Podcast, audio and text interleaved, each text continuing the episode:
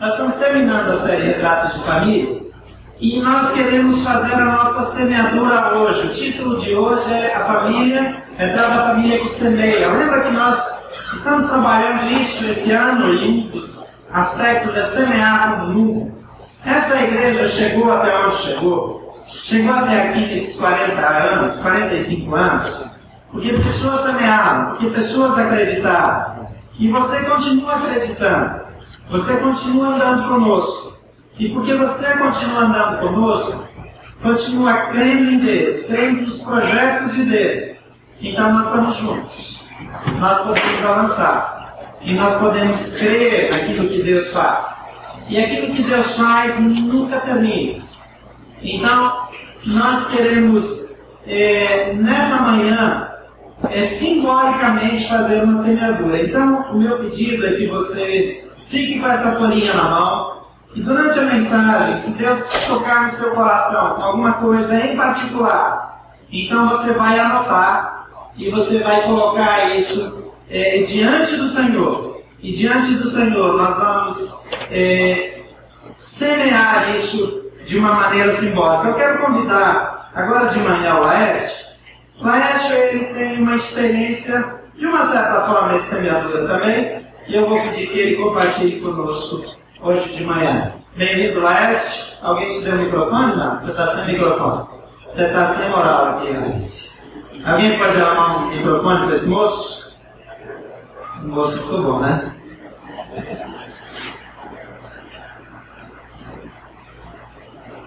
Ainda não? Vamos com muita fé, vai entrar. Não. Agora chegou. Chegou antes do outro microfone. Só vez, Obrigado, pastor. Obrigado pelo moço também. Hoje, aliás, é muita emoção para o dia sócio, particularmente para mim.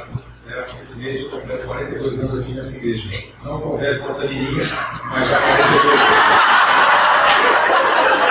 Mas a palavra do Senhor diz assim: Trazei todos os dízimos da casa do tesouro, para que haja mantimento na minha casa, e depois fazer prova de mim nisto. Diz o Senhor dos Exércitos: Se eu não vos abrir as janelas do céu, do céu e não derramar sobre vós uma bênção tal, até que não haja lugar suficiente para recolher-lhes. É, no ano de 2000, eu era gerente de uma agência, de uma grande agência do GRE aqui em Brasília, passei por um sequestro, eu e a minha família, a Alda, a Thaís e a Laís. Nesse contexto, eu acabei optando por sair de agência, né, apesar da carreira, e fui ser assessor de um diretor do banco. Isso significou um downgrade razoável na minha renda. Né? A gente teve que tirar as meninas da escola privada, colocar na escola pública, a Aldinha não trabalhava nessa época. Enfim, a vida ficou bastante justa, bastante até cara.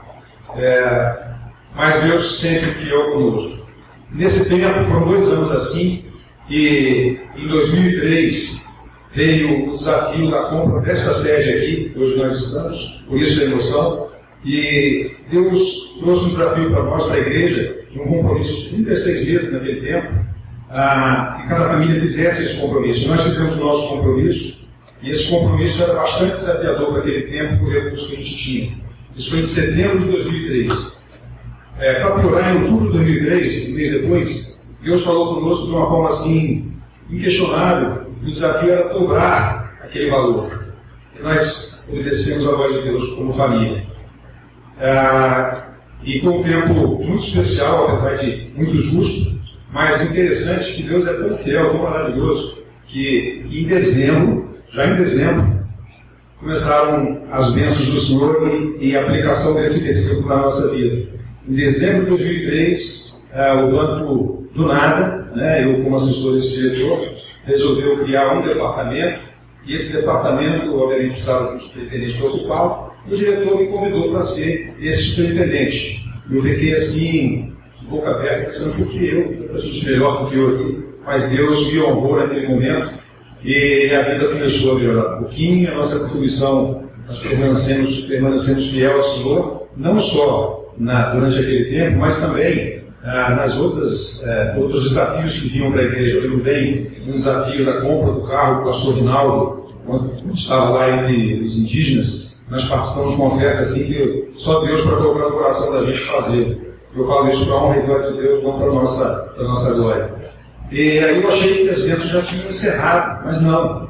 2004, Deus nos abençoou comprando o nosso terreno, né? É, houve naquele mesmo tempo também a implantação de um processo de participação dos resultados, e Deus foi me abençoando, batendo todas as metas. Então, nosso terreno, nós trocamos o nosso apartamento pelo terreno, começamos a construir logo no ano seguinte, em 2005, passamos um ano construindo, ao final da obra já não tinha dinheiro mais para nada, né, apesar dos recursos que vinham, ah, e aí precisamos tomar um financiamento, não significativo, mas um financiamento para nós significativo, mas ah, nosso Deus é um Deus maravilhoso. Naquele contexto, a gente tomou recurso, vinha pagando, isso era em 2006, 2000, junho de 2006 nós mudamos para nossa casa, ainda com esse financiamento, e agora eu disse assim, bom, já estou muito abençoado, é só tocar a vida. Não, Deus ainda não tinha parado a obra dele não.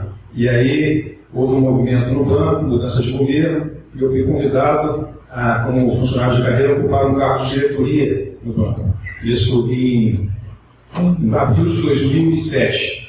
Ah, para minha surpresa, cheguei a ficar um tempinho. Um mês depois, houve uma, um, escândalo em Brasília, envolvendo o banco, envolvendo o presidente à época. Esse presidente foi preso, inclusive, numa operação é, da Polícia Federal, e eu me tornei presidente do banco naquela ocasião.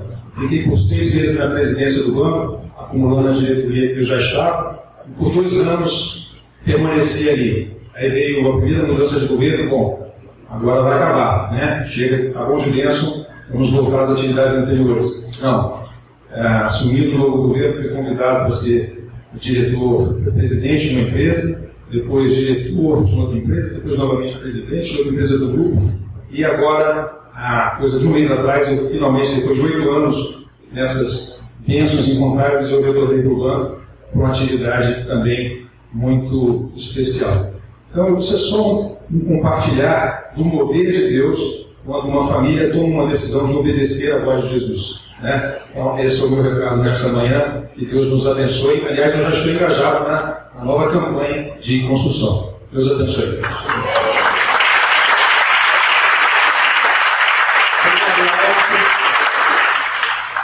Eu já conhecia um pouco da história do Laércio, mas eu queria que ele compartilhasse nesse momento, porque a visão do passado nos trouxe até aqui, a visão de hoje vai nos levar para frente. Aquilo que nós semeamos hoje determina o que nós colheremos amanhã.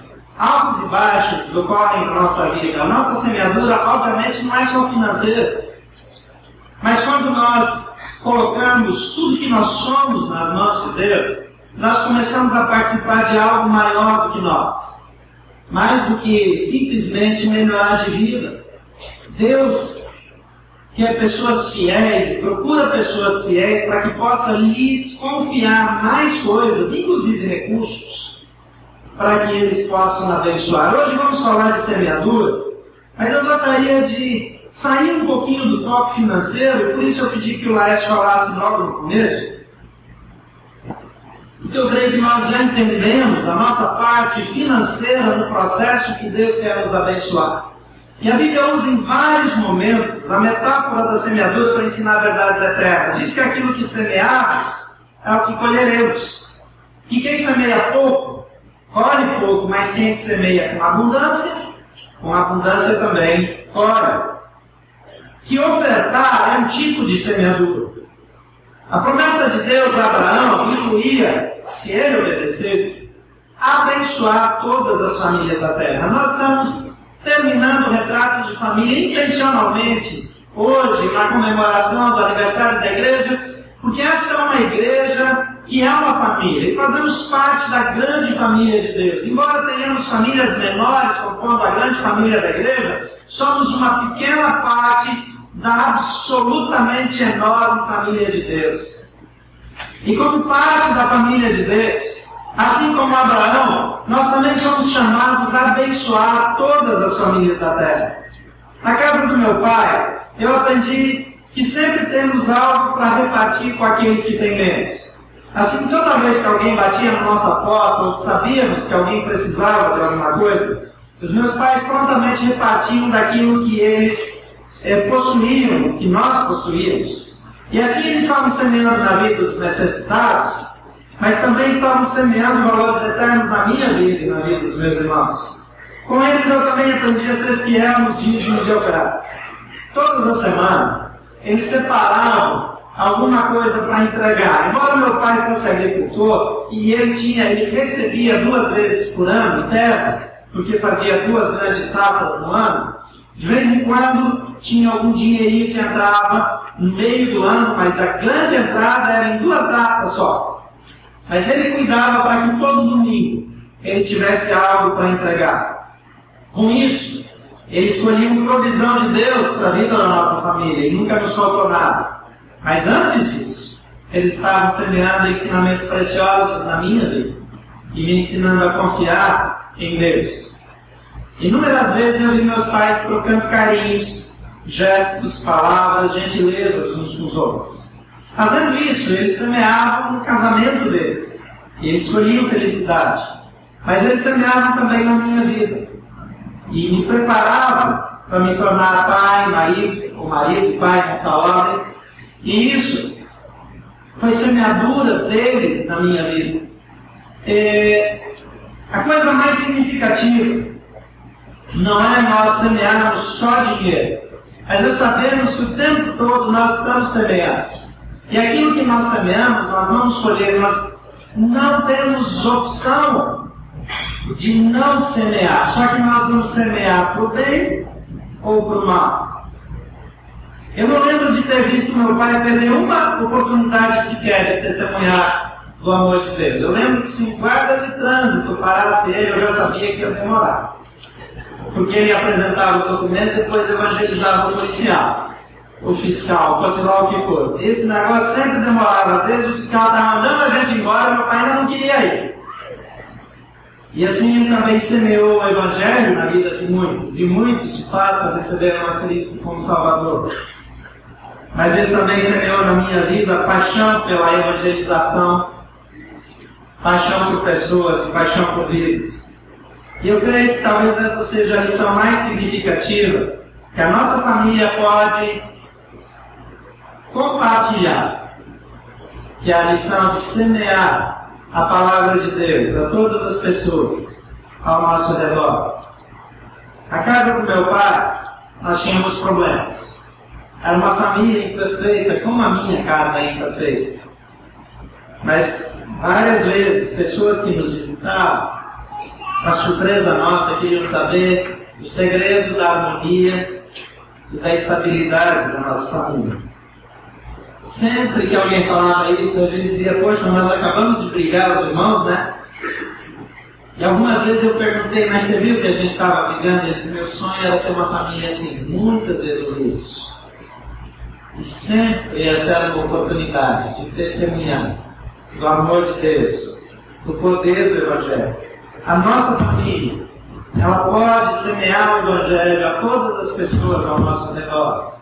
Depende de uma decisão nossa. Em Marcos, capítulo 4, Jesus fala acerca dessa semeadura. Eu gostaria de ler com você a partir do versículo 1.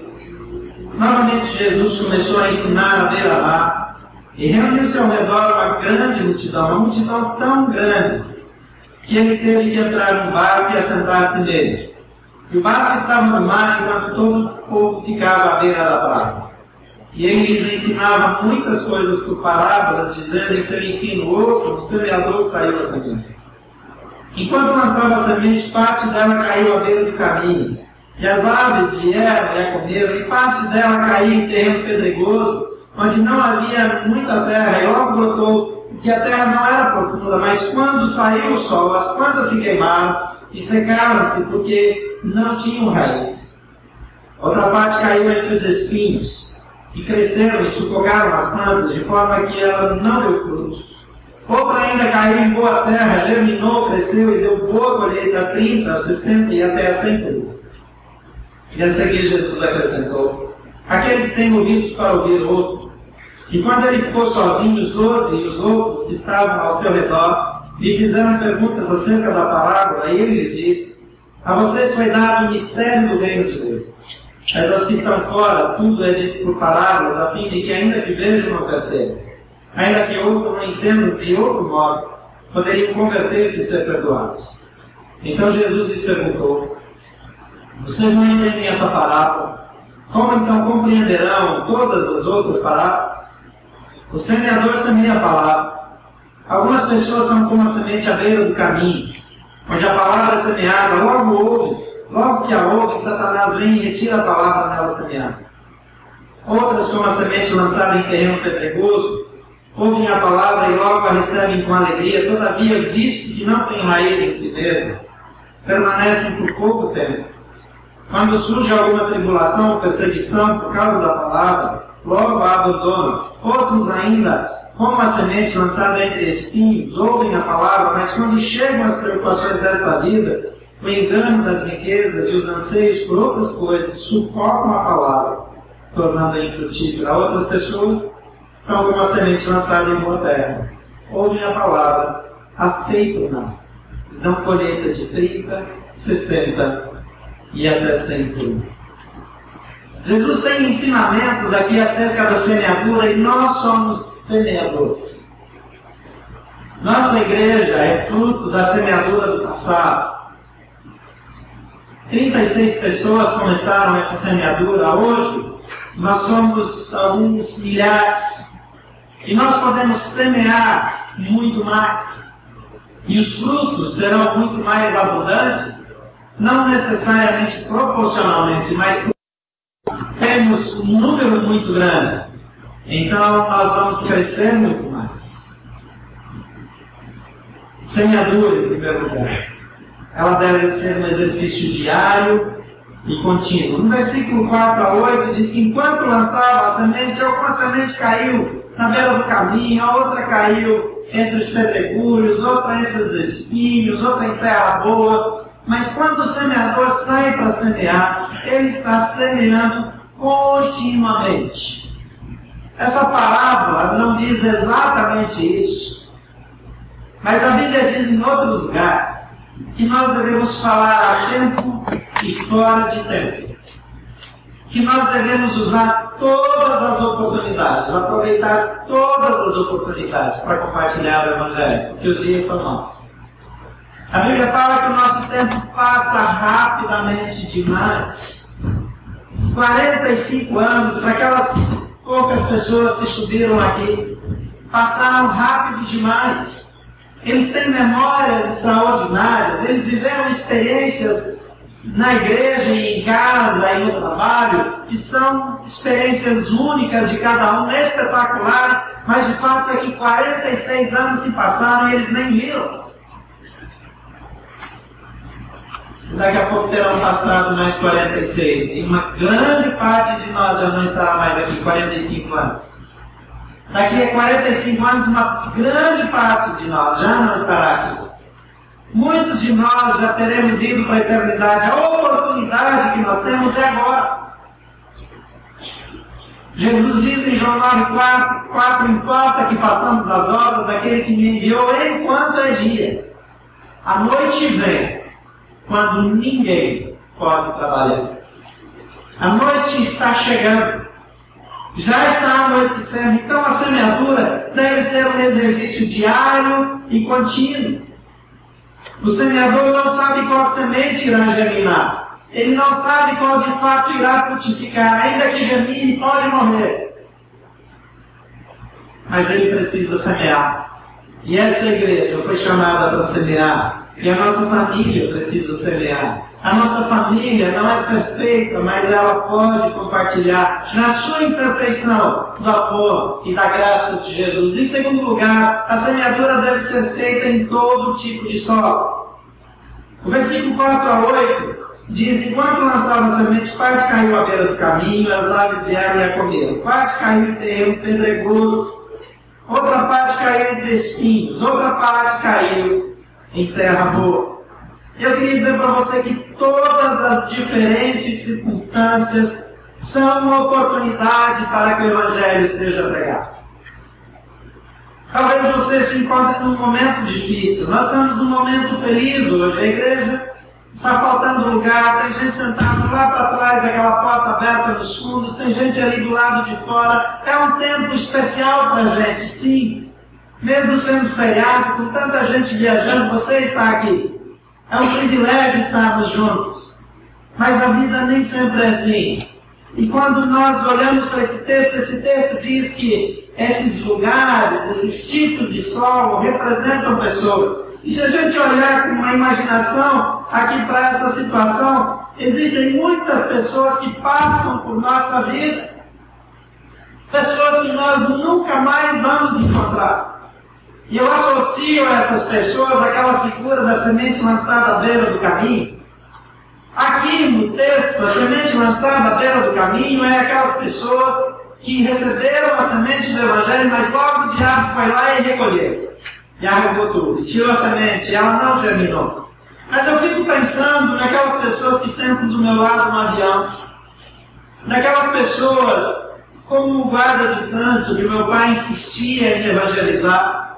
Eu fico pensando naquelas pessoas que talvez eu nunca mais vou encontrar na minha vida.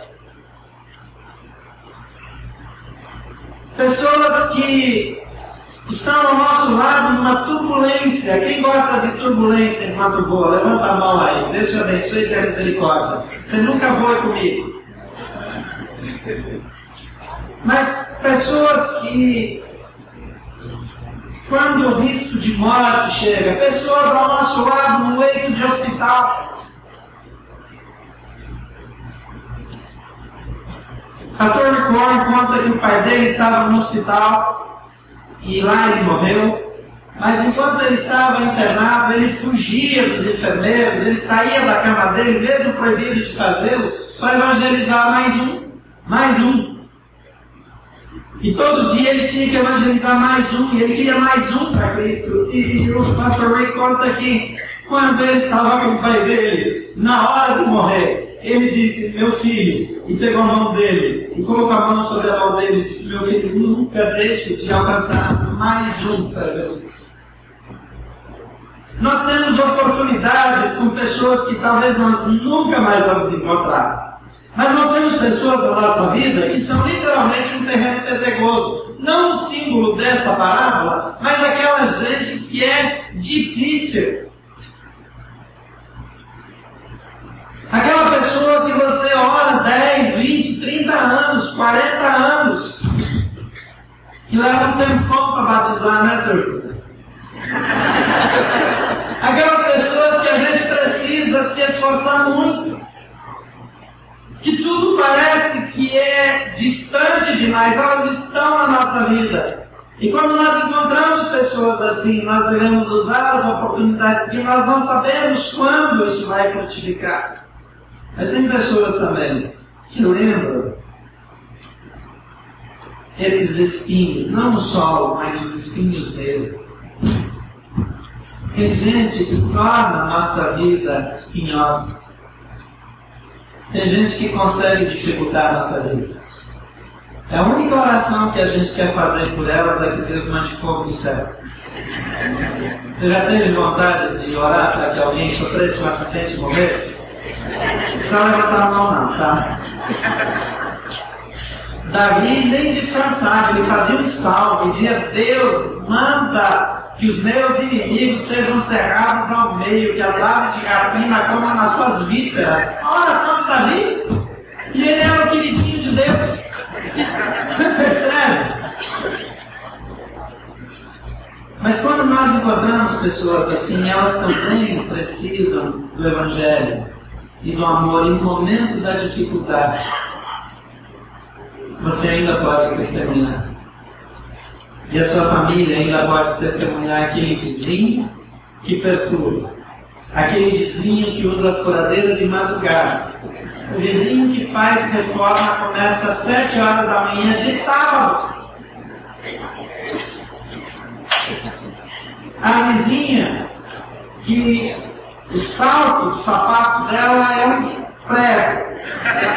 E ela anda em cima do seu quarto toda madrugada. E você pede que Deus meta pregos na cabeça dela. Nós vamos ter pessoas assim na nossa vida. Mas nós temos pessoas também que estão prontas para o Evangelho, abertas para o Evangelho. e que nós podemos alcançar. Não distorça o sentido original da palavra. Mas veja que são muitas circunstâncias na nossa vida difíceis, algumas terríveis, mas nós podemos avançar. Porque o Senhor é que nos torna semeadores. Jesus chamou os discípulos e disse: Venham após mim, eu tornarei vocês pescadores de homens. A terceira coisa que vejo aqui é que somente aqueles que já receberam essa semente podem tornar-se semeadores. Jesus fala aqui no versículo 11, ele disse a vocês foi dado o mistério do reino de Deus. A Jecola, tudo é dito por palavras. Logo depois, versículo 12, ele trata da questão da soberania de Deus e do livre-arbítrio. Mas aqui, ele está dizendo a vocês foi dado o mistério do reino. A vocês foi entregue a verdade do reino. Vocês receberam, vocês não podem dar se não tiverem recebido, mas vocês receberam. E nós gostamos de repetir aqui que a vida cristã é receber, regozijar e depois repartir. Eu preciso dar, eu preciso conferir, eu preciso compartilhar. E em quarto lugar, o semeador tem poder apenas sobre a semeadura e não sobre a germinação e o crescimento. No versículo 14 a 20 diz: O semeador semeia a palavra, e algumas palavras são como a semente à beira do caminho, onde a palavra é semeada, logo que ouve, Satanás vem e retira a palavra nela semeada. Outras, como a semente lançada em terreno pedregoso, ouvem a palavra e logo a recebem com alegria, todavia, visto que não tem raiz em si mesmas, permanecem por pouco tempo. Quando surge alguma tribulação perseguição por causa da palavra, logo abandonam. Todos nós já tivemos pessoas assim perto de nós na igreja. Outras pessoas são como a semente lançada em boa terra, ouvem a palavra, aceitam, mas dão uma colheita de 30, 60 e até 100 A responsabilidade pelo resultado da semeadura não é do semeador. É o solo que precisa receber a semente. A criação, a resposta, a Bíblia diz a todos quantos o receberam, aos que creram no seu nome, a esses, Deus do poder de se tornarem filhos de Deus. Se você fez a sua parte, se você semeou, não se culpe pelo resultado. O resultado não é. A Bíblia diz que o crescimento é Deus quem dá. Mas nós lançamos a semente. Depois nós podemos regar, às vezes são outros que regam. E a Bíblia fala até que a evangelização é um processo que um semeia, outro rega e alguns colhem. Quantos anos o pastor Mateus orou pelo seu José? Provavelmente ele gostaria muito de ter batizado ele. Eu soube até que uma viagem ele armou assim um, um movimento entre o povo que foi viajar com ele para eles pegarem naquela viagem. Escapou. Tinha um monte de braço pegando ele, apareceu uma só de um braço e batizou ele. A colheita é quando está maduro.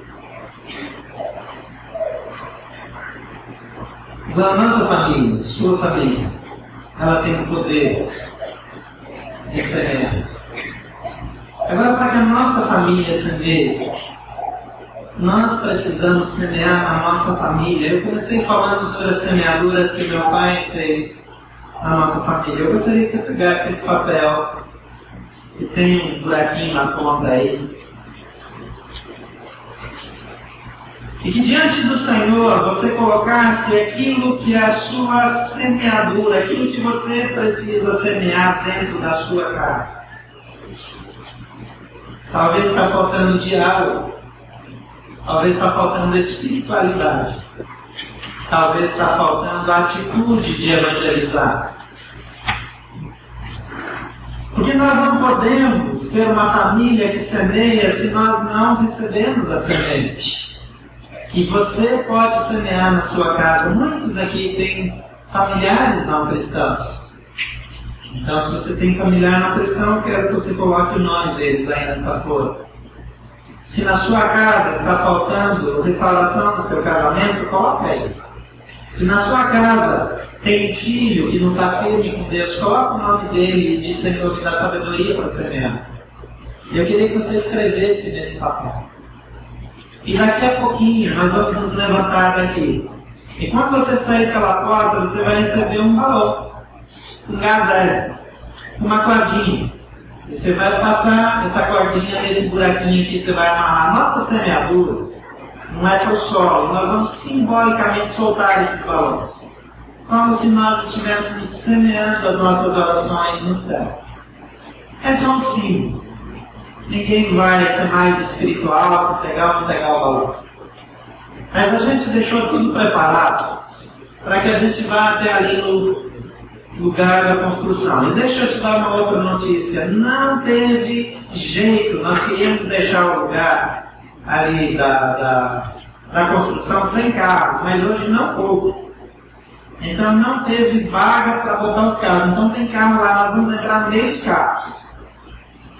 E nós vamos para lá e nós vamos orar lá. E lá, quando eu falar, nós vamos soprar esses balões num ato de fé.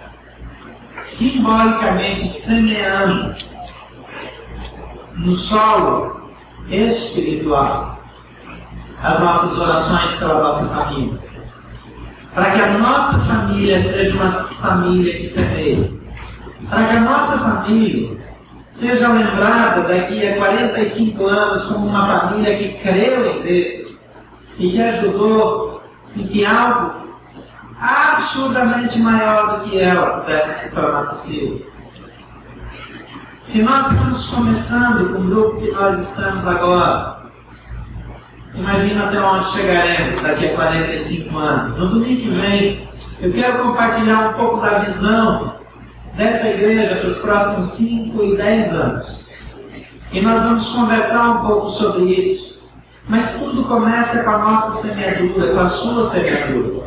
Eu gostaria que você fechasse os olhos agora. Eu quero orar por você. E hoje, ao invés de orar pelas famílias aqui, nós vamos orar lá no terreno.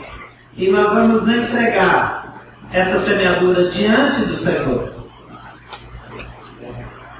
Porque Ele é a fonte a Bíblia diz que é dele que vem o querer e o realizar.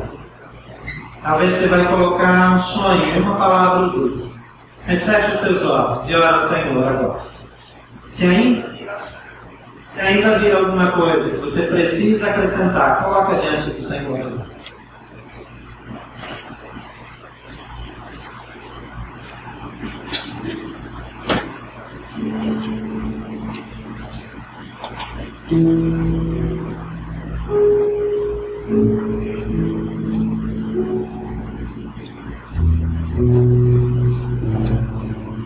Pai querido, diante do Senhor nós estamos colocando sonhos, compromissos e sementes daquilo que nós queremos viver na nossa família. Durante esses dias, pensamos em famílias que buscam ao Senhor, em famílias que creem no Senhor, em famílias que oram juntas. E hoje nós estamos olhando para famílias que semeiam a tua palavra e que são verdadeiras agências de transformação, células que compõem uma grande rede e se reúnem em casa que abre as suas casas em pequenos grupos, e que se torna uma rede supressiva, poderosa para transformar o mundo. Alguns pais estão orando para que a sua família seja um lugar de oração. Alguns estão orando para que o seu casamento seja um casamento que glorifique ao Senhor, um casamento feliz. Alguns estão orando por seus filhos, alguns estão pedindo para que a sua família seja um referencial. E nós queremos colocar isso e simbolicamente semear no reino eterno, crendo que o Senhor é o Deus que ouve a nossa oração. E nessa manhã, a receber a oração do teu povo. Que assim nós oramos em nome de Jesus.